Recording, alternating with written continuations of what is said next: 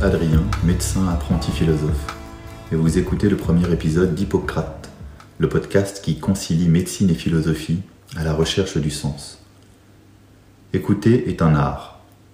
Aujourd'hui, nous allons parler d'écoute, de véritable écoute, celle qui fait du bien, celle qui prend soin, celle qui provoque la rencontre authentique, l'écoute qui génère le dialogue, le véritable dialogue, celui qui permet un échange constructif à la recherche d'une vérité commune. Je souhaitais vraiment consacrer le premier épisode de ce podcast à la thématique de l'écoute, car c'est pour moi un des principes fondamentaux à maîtriser pour établir une relation de qualité avec le patient, la personne que nous accompagnons, et tisser cette fameuse alliance thérapeutique, alliance patient-soignant, qui permet un cheminement dans la confiance et la justesse. Et pour introduire le sujet, je voudrais m'appuyer sur Socrate, un philosophe grec contemporain d'Hippocrate. Hippocrate, emblème de ce podcast, était médecin et tirait certainement sa philosophie de Socrate, connu pour être l'un des pionniers en philosophie morale.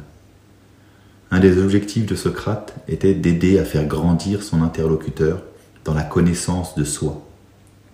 Pour Socrate, l'homme détient la vérité en son fort intérieur, mais il a besoin d'être mis en mouvement, guidé, coaché par son interlocuteur pour prendre le recul nécessaire, le recul critique, la position méta qui lui permettra de bien concevoir cette vérité, de la mettre en pensée et en mots.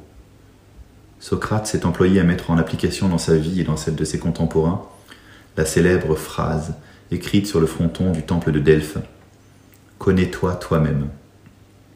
L'homme détient en lui la vérité. S'il travaille à se connaître lui-même, il pourra alors approcher la vérité. Mais par le jeu de la dialectique et de la contradiction, les deux personnes en présence peuvent se remettre en question mutuellement, faire évoluer leurs idées. C'est ce que l'on appelle le dialogue socratique.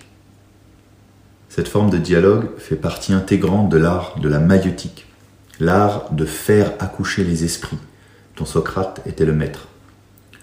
Le maïeuticien, que l'on dénomme aujourd'hui sage-femme, aide à l'accouchement des nourrissons par voie basse.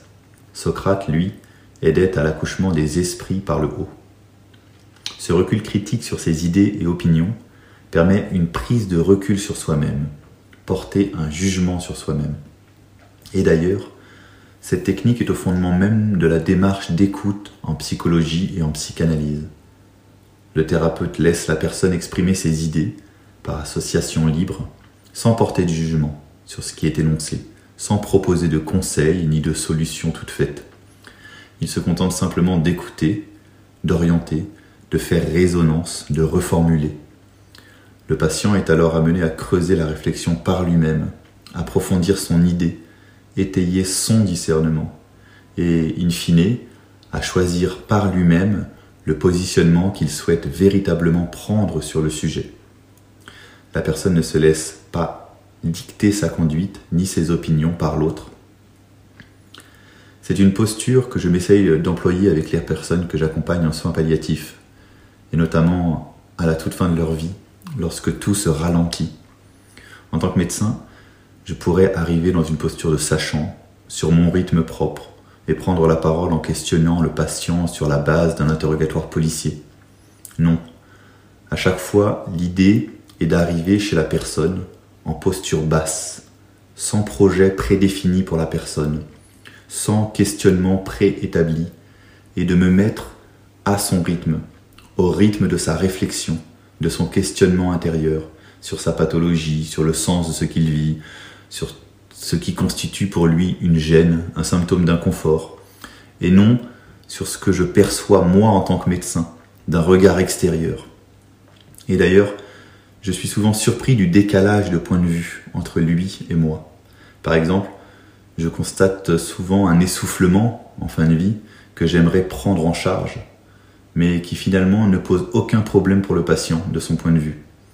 Pour ne jamais me tromper de point de vue et ne pas risquer de partir sur un projet de soins en inadéquation avec ce que veut réellement le patient, je m'efforce de n'utiliser que des questions ouvertes, commençant par comment, pourquoi ou que. Comment allez-vous? Pourquoi dites-vous cela? Que pensez-vous de cela?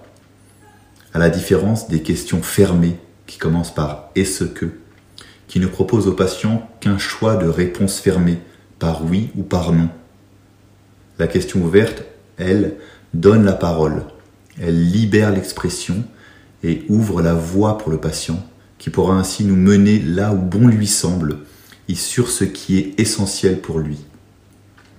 Alors, exerçons-nous à l'écoute, cette posture ajustée à l'autre. Écoutez-vous, écoutons-nous. L'écoute est la clé de la, la relation. Sans oreilles attentives, toute prise de parole se révèle dans ce monde. Mais l'écoute suppose avant toute chose la maîtrise du silence. Savoir écouter, c'est bien sûr savoir se taire, faire silence. Et j'ai bien conscience que c'est une posture mentale complexe à mettre en place dans nos vies et à faire accepter par notre monde, où le bruit semble être devenu la norme, où la musique cadence chaque seconde de notre temps qui s'écoule, où les gens piaillent, s'esclaffent, sans vraiment s'écouter. Le grand silence semble avoir été relégué dans les monastères et les lieux de culte. Et déjà, du temps du philosophe Pascal, la problématique était similaire ce qui le conduisit à écrire, je cite, Tout le malheur des hommes vient du fait que nous ne savons pas demeurer au repos et en silence dans une chambre. Fin de citation. Pour écouter, il faut donc être bien avec le silence, mais il faut également se connaître soi-même, comme nous l'a enseigné Socrate, et être bien avec soi-même. En effet, la connaissance de son propre besoin de se dire de se raconter pour exister est cruciale, car elle permet de savoir quand il nous est possible de nous mettre dans la posture d'écoutant, disponible, d'amphore vide qui va se remplir des dires de l'autre, des problématiques de l'autre, de récepteur qui va recevoir les émissions vibratoires d'autrui, de caisse de résonance qui permettra de faire écho à ce qui vient d'être exprimé, et en maniant l'art de la reformulation, pour que celui qui vient de se dire puisse avoir la certitude qu'on l'ait bien écouté, bien compris. D'autre part, pour écouter, il faut connaître les lois qui régissent et permettent un dialogue de qualité.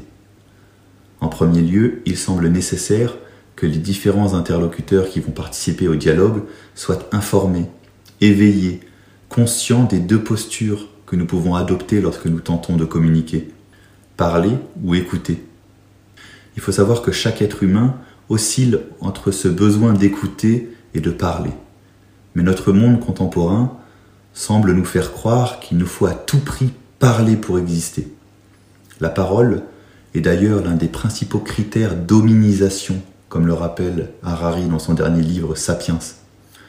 Nous avons donc tendance à vouloir utiliser cette langue, ce palais et cet abaissement du larynx qui a permis le développement de nos cordes vocales pour nous sentir pleinement appartenir à l'espèce humaine et exister en tant qu'homme sapiens sapiens. Mais tout cela au détriment de l'écoute. On peut penser qu'un homme qui parle a beaucoup plus de chances de se faire entendre et de se faire valoir qu'un homme qui écoute. Celui qui détient la parole a la capacité de délivrer le message qu'il souhaite, dans une posture naturellement active, bouche ouverte, corde vocale vibrante, parfois gestuel à l'appui. Il est présent, il s'impose et dispose. Or, lorsque nous prenons le temps de la réflexion, il apparaît que celui qui parle n'est rien sans celui qui écoute, sinon qu'un homme de folie qui dialogue avec lui-même. Sans l'écoutant, donc, le parlant ne peut endosser sa posture de parlant, alors que sans la personne qui parle, celui qui écoute reste lui-même dans sa posture d'écoutant, à l'écoute de sa vie, de la nature, du monde par exemple. La présence de celui qui écoute est donc une condition nécessaire pour que celui qui parle se révèle et existe. L'écoutant préexiste au parlant. Il a donc un positionnement premier, originel par rapport au parlant, et se place donc dans un rapport d'intérêt supérieur.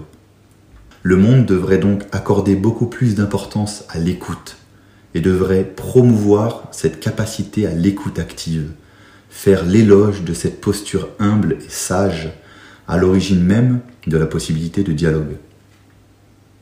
D'autre part, et une fois le cadre fixé, l'objectif doit être clairement défini, la recherche de la vérité.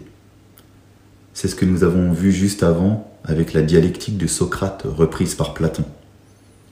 Le dialogue exprime étymologiquement le logos qui se divise en deux. Dialogue, dialogos, la parole qui se divise en deux et se partage dans un souci de recherche de sens. C'est bien à deux que l'on peut accéder à la vérité. La finalité de tout dialogue doit être la vérité. L'idée maîtresse est de ne pas chercher à faire valoir son propre point de vue, ses propres opinions sur la chose, mais bien de tout remettre en question et de tout jeter dans la spirale du partage des connaissances et du dialogue qui nous permettra de nous élever mutuellement vers une vérité plus haute et plus solide que notre propre certitude initiale. Pour finir, je voudrais vous faire part de trois astuces que j'utilise pour établir un véritable temps de dialogue constructif. Premièrement, pour éviter le fameux dialogue de sourds, où chacun se coupe la parole avant même que l'autre ait terminé. Fixez-vous la règle toute simple d'écouter l'autre jusqu'au bout de son argumentation et laissez-vous un temps de respiration de trois bonnes secondes avant de prendre la parole à votre tour. Vous pouvez même demander explicitement à votre interlocuteur s'il a terminé de développer sa pensée, son propos, en lui posant la question As-tu terminé? Deuxièmement, Lorsqu'on analyse d'une oreille extérieure la plupart des discussions de notre entourage, nous nous apercevons qu'au lieu de chercher à co-construire une réflexion commune, chacun y va de son idée, de ce qu'il pense de telle ou telle situation, sans vraiment écouter l'autre dans ce qu'il apporte au débat. Lorsque l'autre parle, nous n'écoutons pas avec attention son développement, car bien souvent, nous sommes déjà dans la préparation de notre propre argumentaire.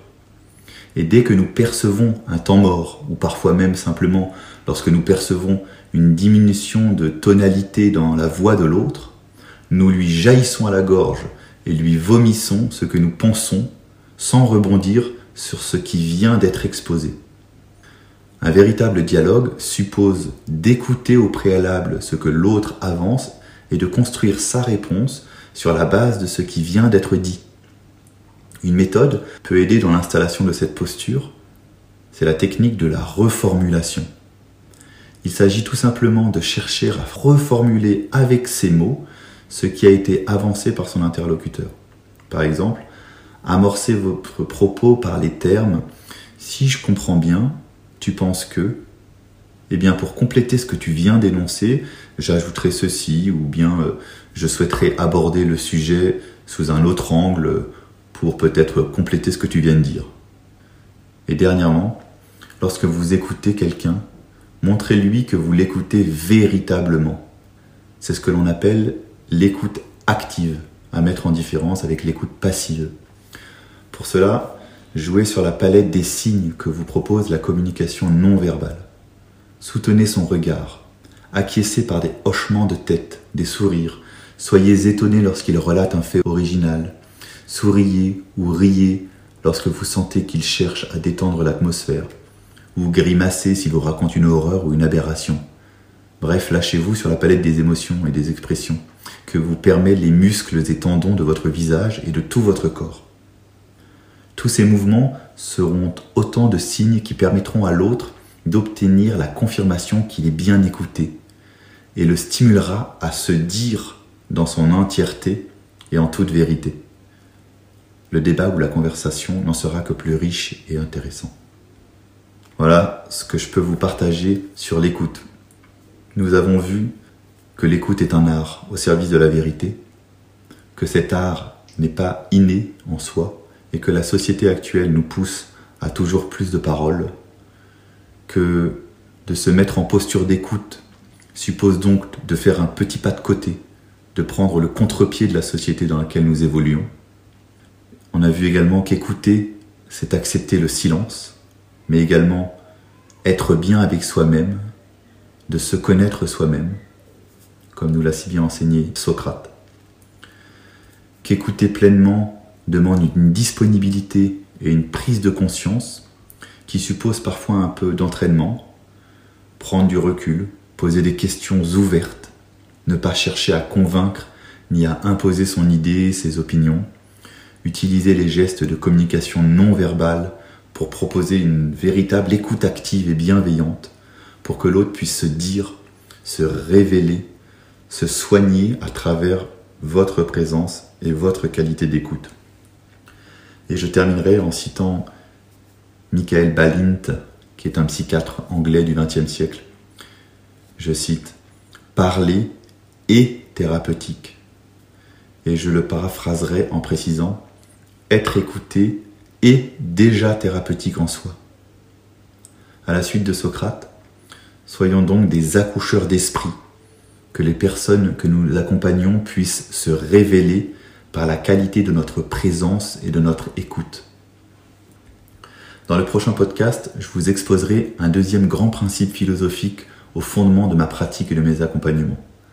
Ma vision de l'anthropologie humaine, ma vision philosophique de l'homme sur laquelle je base toute mon approche médicale, celle qui sous-tend ma démarche et mes accompagnements. Et souvenez-vous, Hippocrate aimait Socrate. La médecine aimait la philosophie. Merci pour tout ce que vous faites, mais surtout pour tout ce que vous êtes.